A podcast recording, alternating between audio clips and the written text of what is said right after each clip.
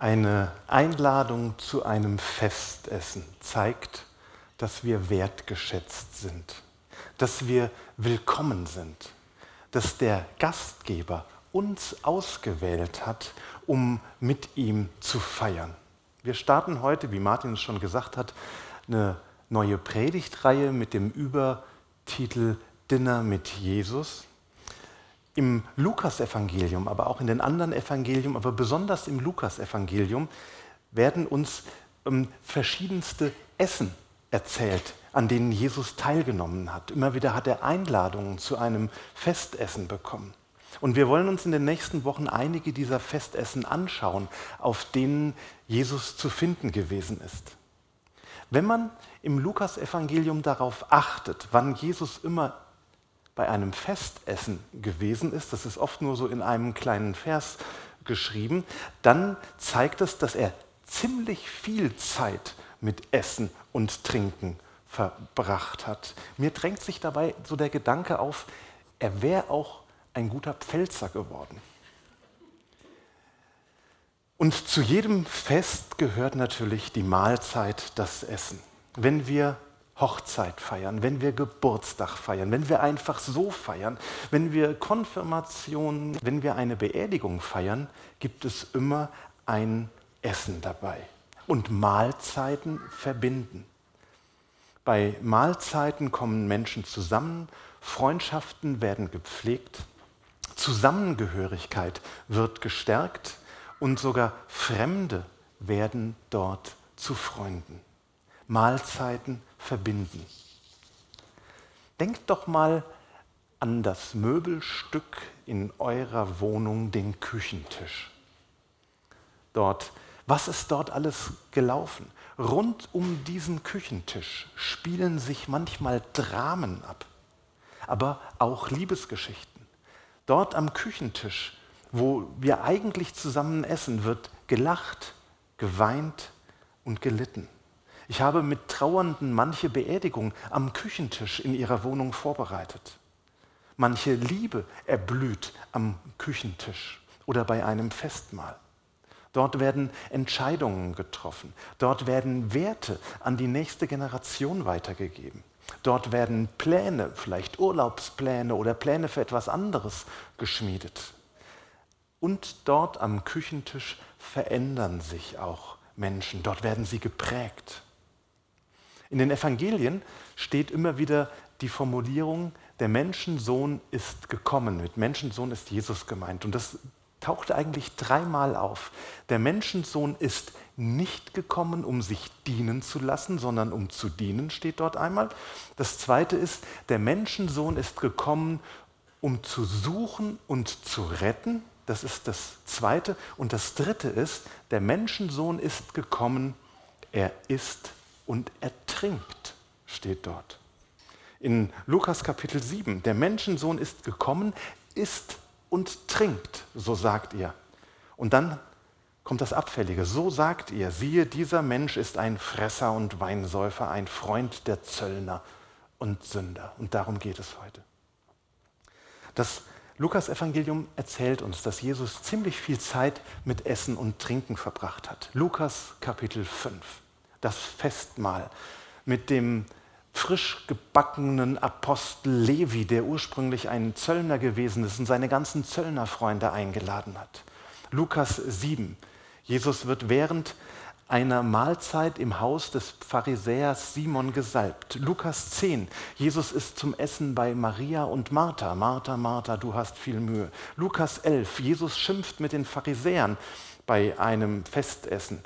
Lukas 14, Jesus ist schon wieder zu Gast bei einem Pharisäer und redet in Gleichnissen. Lukas 19, Jesus ist zu Gast beim Festessen des Zachäus. Lukas 22, die Jünger feiern Abendmahl. Lukas 24, der Auferstandene ist zu Tisch geladen bei den Emmaus-Jüngern. Und Lukas 24 noch einmal, Jesus bereitet ein Essen für seine völlig verstreuten und äh, enttäuschten Jünger dort am See Genezareth. Es hat einmal jemand gesagt, im Lukas-Evangelium ist Jesus entweder auf dem Weg zu einem Festessen, er ist, er ist bei einem Festessen oder er ist auf dem Weg weg von einem Festessen. Und zwischendurch erzählt er dann auch noch viele Gleichnisse, die irgendwas mit Essen und Festessen zu tun haben. Das große Festmahl, der verlorene Sohn, wo am Schluss eine große Party gefeiert wird und so weiter. Das Festessen hat für Jesus eine tiefe, tiefe theologische Bedeutung. Es steht für etwas Größeres. Es steht für die neue Welt Gottes, für das Ziel der Zeit, für das Königreich Gottes. Der neue Horizont, den Jesus aufzeigt. Es ist Ausdruck von Freude, es ist Ausdruck von Gemeinschaft, es ist aber auch Ausdruck von Gnade. Festessen ist dabei mehr als ein Symbol. Es ist schon ein Vorgeschmack. Es ist schon ein Stückchen Anwendung. Es ist schon das echte Ding in Miniatur. Und heute wollen wir das erste Festessen, zu dem Jesus eingeladen war, im Lukasevangelium anschauen, Kapitel 5. Jesus ist noch ganz am Anfang seiner Wirkenszeit, hat sich so einige Jünger berufen und dann steht er dort an der Zollbude des Levi und beruft ihn und er folgt Jesus nach und veranstaltet ein Festessen für seine Freunde mit Jesus und den Jüngern, die schon dabei sind. Wir hören auf Lukas Kapitel 5 die Verse 27 bis 32.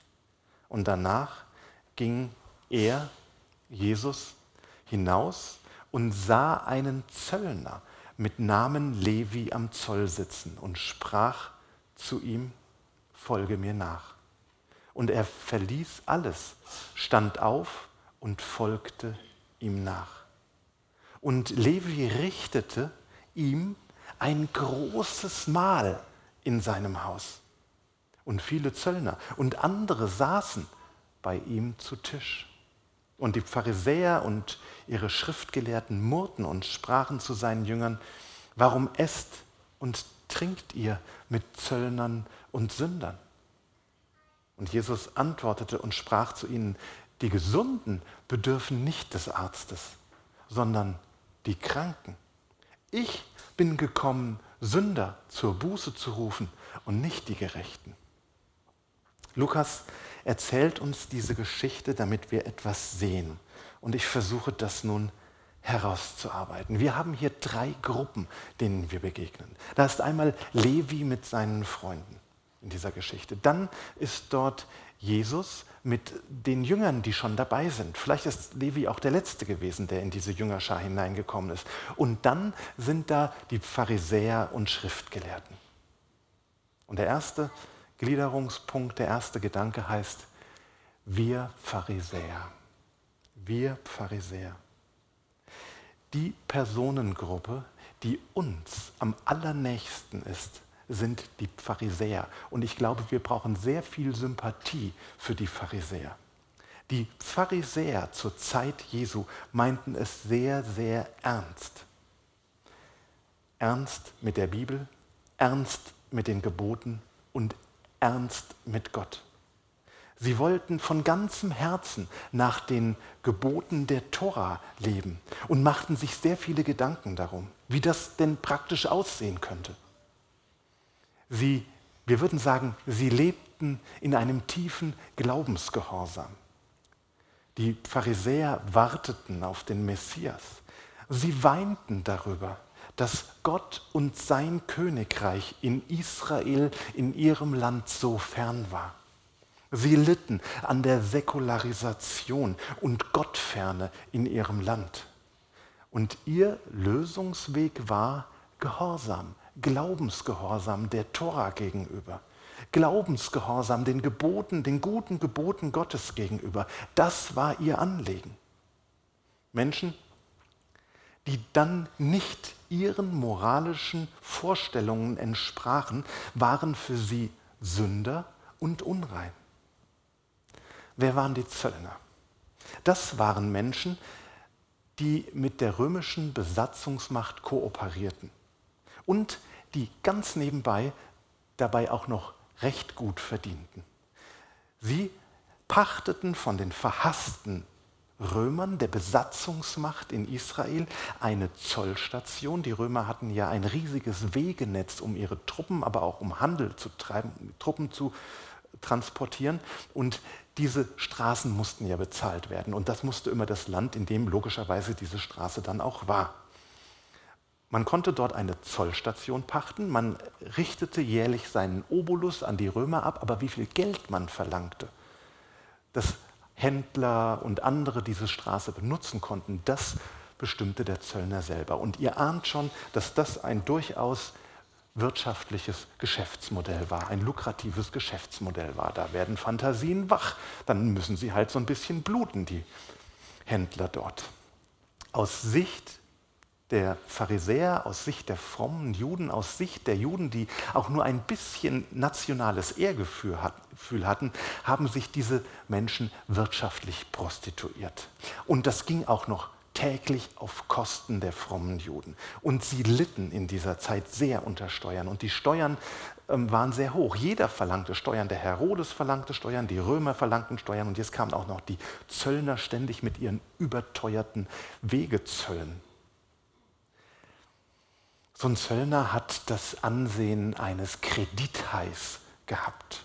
Der fährt einen dicken Mercedes, hat ein Goldkettchen um den Hals hängen und er wirbt mit Kredit ohne Schufa, mit Sofortauszahlung, verlangt dann irgendwelche Wucherzinsen und wenn du ähm, das nicht mehr zahlen kannst, schickt er dir einen Schlägertrupp vorbei.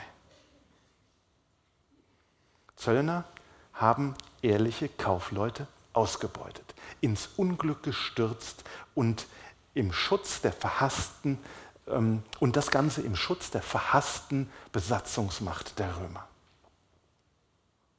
Pharisäer waren nun, wie die Tora es fordert, zu spiritueller Reinheit verpflichtet. Sie haben sehr darauf geachtet, dass sie sich nicht verunreinigen, auch geistlich nicht verunreinigen. Und deshalb haben sie sehr darauf geachtet, mit wem sie zu Tisch saßen. Das ging nicht mit jedem. Mit Heiden ging das nicht. Sie betraten auch kein Haus eines Heiden. Und mit Zöllnern, Sündern, Prostituierten hatten sie auch nicht Tischgemeinschaft. Wenn so einer sich an den Tisch setzte, dann sind sie gegangen. Das ging nicht, weil sie unrein dabei werden würden. Die Folge der ganz tief ernst gemeinten spirituellen Reinheit der Pharisäer ist aber, dass sie Grenzen schaffen, Grenzen zu Menschen. Plötzlich gibt es nämlich Menschen, die spirituell unrein sind und die eine Gefahr für meine spirituelle Reinheit sind. Wie die mit Geld, mit ihrem Geschäftsgebaren, mit ihrer Sexualität, mit Alkohol, mit Essen, mit Wahrheit, mit schlüpfrigen Witzen, mit der Bibel umgehen, das ist nicht sauber und das ist nicht rein. Der Theologe Tim Chester, dem ich hier einiges zu verdanken habe, ähm, schreibt, das war eine bürgerliche Spiritualität. Unsere Erwartungen an Kleidung, Benehmen, Bildung, Pünktlichkeit und vieles mehr kann ausschließen. Die Schriftgelehrten und Pharisäer schufen ein System, das es ihnen erlaubte, sich überlegen zu fühlen und machten selbst keinen Finger krumm, um den anderen zu helfen. Sorry, aber ich bin davon überzeugt, dass wir der Personengruppe der Pharisäer am nächsten sind. Das Problem der Pharisäer war nicht das Festessen des, des Levi, des Matthäus. Sie wussten, dass das Festessen, dass Gottes Königreich am Ende der Zeiten ein Festessen ist. Das schreibt, schreiben auch schon die Propheten. Aber sie hatten ein Problem mit der Gästeliste, mit denen, die da waren. Für sie gab es nämlich Menschen, die gehören nicht an diesen Tisch. Und Jesus gehört nicht an den Tisch, wo die miteinander feiern. Das ist das Problem. Es gab Menschen, die gehören da nicht hin und das Verhalten dieser Menschen kann nicht toleriert werden. Aufgrund ihrer hohen Moral grenzten sie aus. Wir lesen in unserer Geschichte, und die Pharisäer und ihre Schriftgelehrten murrten und sprachen zu seinen Jüngern, warum esst und trinkt ihr mit den Zöllnern und Sündern? Die Pharisäer warteten auf den Tag, an dem Gott nun endlich die Römer aus dem Land schmeißt. Für sie war es nicht Juden gegen Römer, sondern für sie war es Römer gegen Gott, was sie dort in Israel erlebten. Und die Zöllner hatten sich für die Römer und damit gegen Gott entschieden. Sie hatten die eigene Nation, das Volk Gottes verraten und damit auch Gott verraten. Und jetzt hockt der Messias da und hockt bei einer Party mitten unter den Feinden Gottes. Und da sagen sie, da stimmt was nicht. Eben passt etwas nicht zusammen. Und das liegt in der Natur der Sache. Gemeinsame Mahlzeiten sind ein Symbol für Freundschaft, Intimität und Einheit. Aber sie grenzen aus.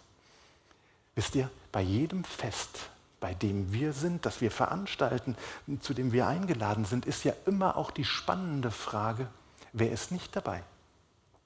Wer wird nicht eingeladen? Bei jeder Hochzeit muss sich die, das Brautpaar Gedanken darüber machen. Es hat nur eine begrenzte Anzahl an Stühlen um, den, um die Festtafel herum. Wer ist nicht dabei? Festessen sind immer auch Grenzmarkierungen. Es gibt halt nur eine begrenzte Anzahl um die Tafel. Und so markiert so ein Festessen Essen den Level an verschiedener Intimität und Akzeptanz. Wir Pharisäer. Der zweite Gedanke ist, die Gnade Gottes stellt alles auf den Kopf. Sie ist revolutionär, umstürzlerisch, ja man könnte sagen subversiv. Natürlich sagen die Pharisäer, da ist ein Festessen am Ende der Zeiten. Natürlich kann auch jeder zu diesem Festessen kommen. Sagen wir auch. Wir haben das früher gesungen. Jesus, zu dir kann ich so kommen, wie ich bin. Du hast gesagt, dass jeder kommen darf. Aber in der dritten Strophe schieben wir dann die Erwartungen unter. Dort heißt es nämlich, Jesus, so ganz ähm, diskret, Jesus, ähm, bei dir muss ich nicht bleiben, wie ich bin. Versteht ihr das? Das hätten die Pharisäer voll unterstrichen. Gott nimmt jeden an. Aber dann gibt es ein Aber. Dann müssen Taten folgen. Aber dann musst du dich verändern. So wie du lebst, kann es nicht einfach weitergehen. Wenn du an der Tafel sein willst, musst du dich schon auf einen langen und schwierigen Prozess einlassen. Du musst deine Schuld eingestehen und benennen. Du musst dich vielleicht bei der Person, an der du schuldig geworden bist, ähm, entschuldigen. Du musst irgendwie zeigen, dass du Buße tust und dich veränderst. Das muss man auch sehen. Und in Israel war es auch so, du musstest noch ein Opfer im Tempel bringen. Und wenn du das alles gemacht hast und wenn das auch hält und wenn das nachhaltig ist, dann bist du an der Festtafel herzlich willkommen. Dann gewähren wir dir Tischgemeinschaft und damit soziale Anerkennung. Und jetzt müssen wir noch etwas sehen. Jesus sagt auch, das sind Sünder. Vers 31 steht, und Jesus antwortete und sprach zu ihm, die Gesunden bedürfen des Arztes nicht, sondern die Kranken. Ich bin gekommen, die Sünder zur Buße zu rufen und nicht die Gerechten. Wir dürfen das hier nicht falsch verstehen. Wir dürfen das Kind nicht mit dem Bade ausschütten. Jesus sagt nicht, Zöllner, Prostituierte, es ist eh alles egal, Hauptsache wir feiern jetzt ein großes Fest. Gar nicht, überhaupt nicht. Sondern er redet von Kranken und er redet von Sündern. Der Unterschied zu den Pharisäern ist aber, Jesus sagt, ich gewähre dir Tischgemeinschaft und soziale Anerkennung, bevor du dich verändert hast. Ich gewähre dir soziale Anerkennung, auch wenn du noch kein einziges der Gebote hältst. Du darfst dabei sein. Ich bin bei deinem Festmahl, Levi, mit deinen ganzen Zöllnerfreunden dabei, weil du und sie mir so viel wert sind. Ich esse mit dir auch dann, wenn du noch kein Apostel bist, wenn du noch keinen sichtbaren Schritt der Veränderung gegangen bist. Ich sitze mit dir am Tisch, damit du heil wirst. Lukas arbeitet diesen Unterschied von Jesus zu den Pharisäern in diesem Kapitel, in dem ganzen Kapitel 5, wunderschön heraus. Einig sind sie sich darin, dass Zöllner und Prostituierte Sünder sind. Die Pharisäer wollen spirituell sauber bleiben und grenzen sich deswegen von anderen Menschen ab. In der Geschichte vorher, zwei Geschichten vorher, heilt Jesus einen Leprakranken.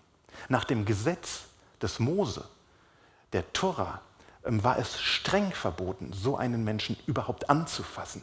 Aus heutiger Sicht wissen wir das. Die mussten in Quarantäne, damit sich die Seuche nicht ähm, ausbreitet, damit man sich nicht ansteckt. Spirituelle Reinheit, körperliche Reinheit. Auf keinen Fall sich anstecken. Und dann ist da dieser Leprakranke. Und Jesus geht hin und fasst ihn an. Und das Interessante ist, Jesus steckt sich nicht an der Krankheit des Leprakranken an, sondern der Leprakranke steckt sich an der Gesundheit Jesu an. Das ist der tiefe Unterschied. Und deshalb muss sich Jesus nicht von ihm abgrenzen und ausgrenzen. Und es begab sich, so steht es in Kapitel 5, Vers 12, als er in einer der Städte war, siehe, da war ein Mann voller Aussatz. Und als er Jesus sah, fiel er nieder auf sein Angesicht und bat ihn, Herr, willst du, so kannst du mich reinigen. Und er streckte die Hand aus und rührte ihn an und sprach, ich will es tun, sei rein. Und sogleich wich der Aussatz von ihm. Das ist das Neue. Das ist die Gnade. Das ist das Besondere. Das ist Gnade Gottes in Aktion. Jesus hat keine Berührungsängste. Und der Ausgestoßene wird dabei transformiert, verändert. In der Bergpredigt sagt Jesus, dass er nicht gekommen ist, das Gesetz aufzulösen, sondern zu erfüllen. Das alte System des Gesetzes sagt, wenn du etwas Unreines berührst, dann wirst du auch unrein, körperlich oder spirituell. Deshalb musst du dich abgrenzen, den Unreinen aussondern, dich von ihm fernhalten. Aber bei Jesus ist das anders. Und das ist die Gnade Gottes. Wenn er dich berührt, dann wirst du von seiner Gesundheit angesteckt und nicht er von deiner Krankheit. Die Forderung nach Reinheit der Tora wird so mit Jesus, in Jesus erfüllt, weil er, weil er den Kranken und Unreinen berührt. Das ist der neue Weg Jesu. Gnade statt Gesetz, Barmherzigkeit statt Religion, inklusiv statt exklusiv, Feiern statt Fasten, Freude statt Trauer und Tischgemeinschaft und soziale Anerkennung mit denen, die vielleicht noch nicht auf dem Weg der Nachfolge sind und vielleicht auch nie ganz drauf kommen wollen. Und das Dritte, der neue Weg Jesu. Wie sieht nun dieser neue Weg Jesu aus? Wie funktioniert das denn, wenn es nicht mit den Geboten geht? Wie kann man denn gerecht werden vor Gott, wenn ich nicht mich an einen Verhaltenskodex, an Geboten, an die Tora, an andere christliche Gebote halten muss? Wir haben es in dieser Geschichte gehört. Es gibt nur einen einzigen Weg. Der läuft nicht über das Gesetz, sondern über die Beziehung. Und danach ging er hinaus und sah einen Zöllner mit Namen Levi am Zoll sitzen und sprach zu ihm, folge mir nach. Und er verließ alles, stand auf und folgte ihm nach. Das ist alles. Was ist es? Es ist allein die Nachfolge Jesu bei dem letzten großen Festmahl am Ende der Zeiten sitzen diejenigen am Tisch, die diesem Ruf, folge mir nach, gefolgt sind. Und das ist das Neue, die Erfüllung des Gesetzes. Und erst dann in der Beziehung zu ihm, in der Nachfolge, dort verändert sich ein Mensch. Dort wird er transformiert.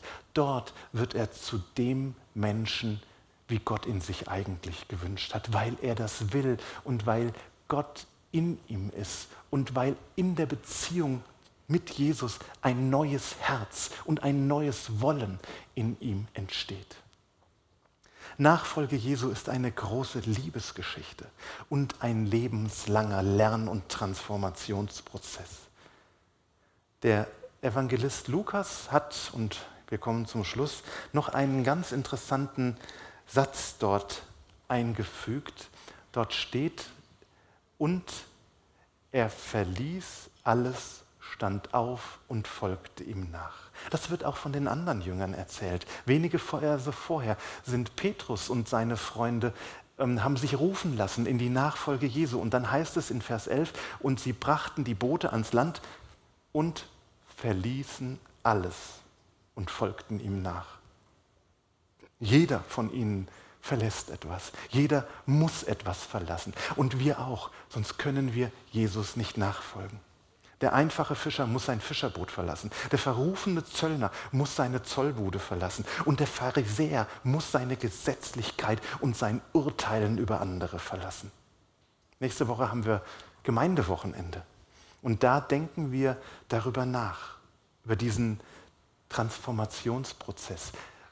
Tiefgang haben wir es genannt und es geht darum, um das Loslassen. Dieses Loslassen ist der Motor für geistliches Wachstum, für einen geistlichen Transformationsprozess.